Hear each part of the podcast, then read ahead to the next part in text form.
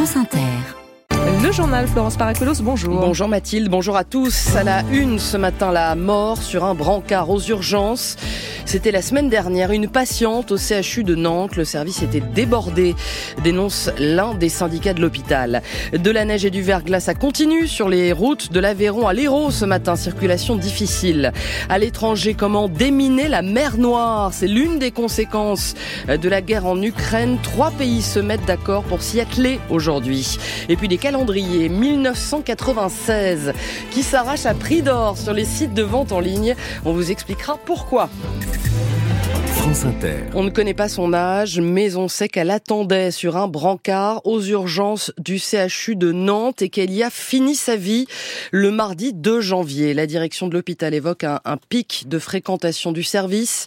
Il était totalement saturé, dénonce de son côté le syndicat Force ouvrière, avec 200 patients traités chaque jour depuis deux semaines et le retour des épidémies hivernales. Jérémy Burel est secrétaire général adjoint du syndicat au CHU tout le personnel des urgences, y compris aux admissions, semblait vraiment sous pression, semblait vraiment fatigué et euh, avoir subi quand même euh, plusieurs jours, donc une quinzaine de jours vraiment très très difficiles, avec beaucoup de patients. Il y avait des patients partout dans les couloirs, il y avait plusieurs rangées de lits de brancards euh, dans les couloirs, et il y avait des patients qui semblaient être désemparés totalement avec cette patiente d'un certain âge qui pleurait dans son brancard et qui attendait probablement qu'on s'occupe d'elle. Depuis le Covid et, et donc tout ce qui s'en est suivi, euh, bah, la situation des hôpitaux n'a cessé de se dégrader et c'est même allé encore plus vite. Le nombre de lits n'est plus suffisant pour accueillir toute la population euh, qui, qui peut venir. Les urgences, c'est une porte d'entrée pour les gens qui souffrent. Et si on supprime toutes les autres portes d'entrée, bah, euh, forcément, ça, ça, va générer un flux vers les urgences où il va falloir euh, traiter tous ces patients, parce qu'on ne peut pas les laisser. quoi. Jérémy Borel, syndicat FO du CHU de Nantes, joint par France Bleu Loire-Océan. Dans ce contexte, la direction de l'hôpital précise que les effectifs seront renforcés autant que possible. Neige et verglas, l'épisode se déplace vers le sud depuis hier soir. Cinq départements en vigilance orange de l'Aveyron à l'Hérault en passant par le Tarn, l'Aude et la Lozère. Entre Claire Clermont et Lodève, la circulation des poids lourds est interdite sur l'A75 où des automobilistes et des routiers sont restés bloqués plusieurs heures cette nuit au sud de Clermont-Ferrand. Dans l'Hérault, il n'y aura pas de transport scolaire. Et nous étions dans le grand angle tout à l'heure à bord d'une saleuse du Périgord, Mathilde. Mhm.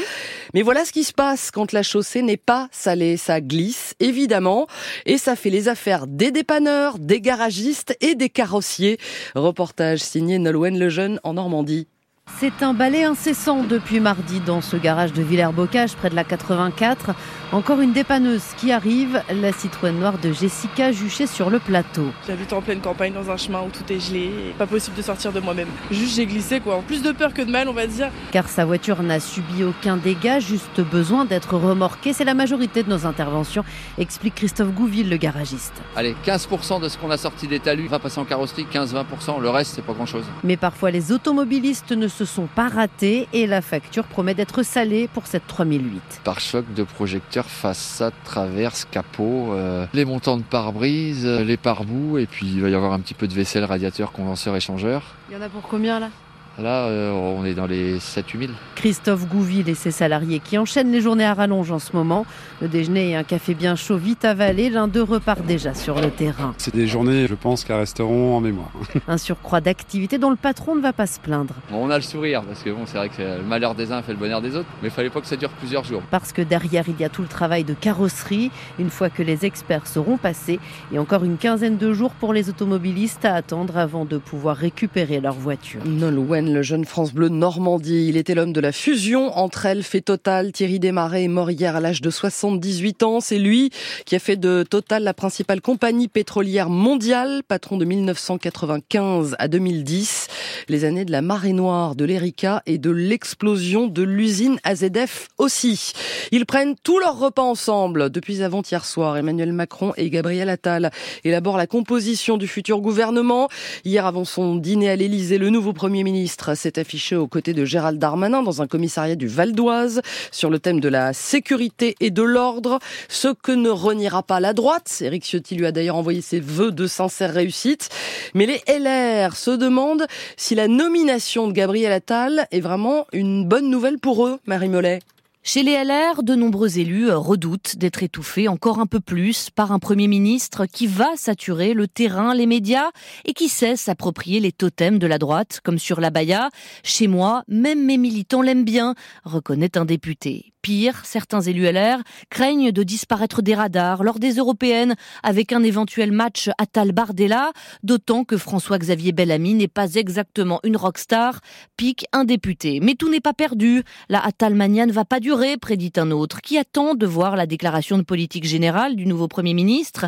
Il est vrai, sur l'immigration, Gabriel Attal est resté bien discret et il va pourtant devoir gérer la réforme de l'AME promise par Elisabeth Borne pour janvier, d'autant que certains LR se régale d'avance de voir les rivalités se déchaîner entre Bruno Le Maire, Gérald Darmanin, Gabriel Attal, une vraie pétaudière, savoure un élu. Et pour 2027, Attal, c'est ton sur ton avec Macron, jure-t-on dans l'entourage de Laurent Vauquier, donc aucun risque. Marie Mollet, la nomination de Gabriel Attal qui déclenche un déferlement de haine antisémite et homophobe sur les réseaux sociaux, selon la délégation interministérielle chargée de lutter contre les discriminations. Israël devant la Cour internationale de justice aujourd'hui, accusé par l'Afrique du Sud d'actes génocidaires à Gaza. Pretoria demande à la Cour, qui siège à La Haye, de suspendre immédiatement, enfin qu'elle ordonne à Israël de suspendre immédiatement ses opérations militaires, décision qu'elle n'aurait toutefois aucun moyen de faire appliquer. Détail dans le journal de 7 heures. Une mer pleine de mines. C'est une des conséquences de la guerre en Ukraine, en mer Noire, des mines dérivantes qui menacent la sécurité des navires.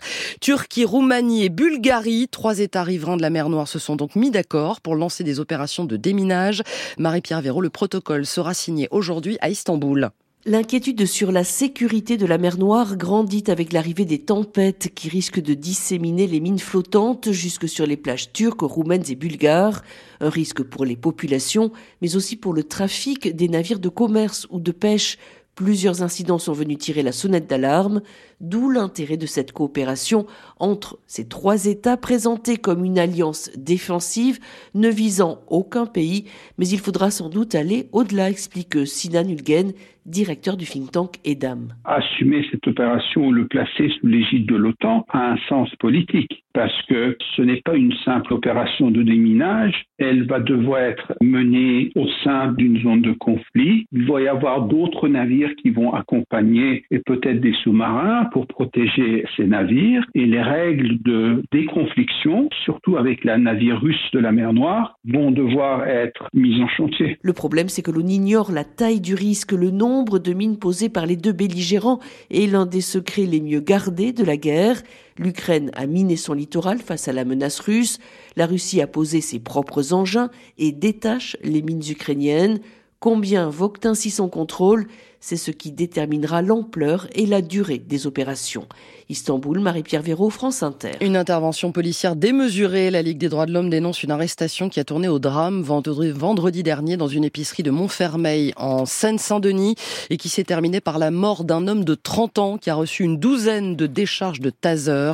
Selon les policiers, l'homme était alcoolisé et incontrôlable. On termine avec cette question Mathilde. Pourquoi acheter un calendrier de l'année 1996 en ce mois de janvier 2024 Quelle drôle d'idée. La pose ce matin c'est que ça se fait beaucoup euh, depuis le début de l'année sur les sites de vente en ligne et à prix d'or. Comptez 150 dollars pour un calendrier de Pamela Anderson, par exemple, aux États-Unis. Alors pourquoi? Eh bien parce que c'est une particularité. 1996 possède jour pour jour le même calendrier euh, que cette année 2024, année bisextile qui commence un lundi et s'étale sur 366 jours.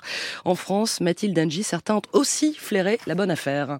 D'habitude, Serge Georget garde ses calendriers précieusement. Ce collectionneur possède au moins un exemplaire de chaque année du dernier siècle.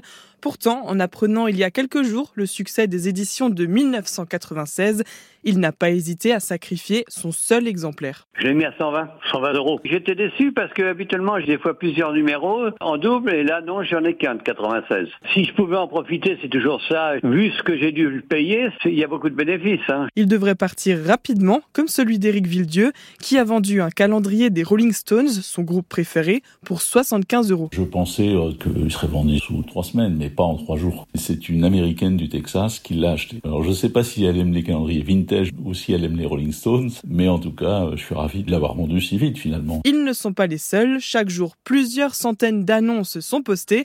Alicia Com, porte-parole du site Le Bon Coin. La tendance augmente euh, à partir du 5 janvier. Donc euh, le 5 janvier, on notait une cinquantaine de recherches du mot-clé calendrier 1996. Et ensuite, euh, deux jours après, on note 200 recherches. Et là, le 8 janvier, il y avait près de 300 recherches sur le mot-clé. Le site de revente en ligne a depuis passé la barre des 1000 annonces.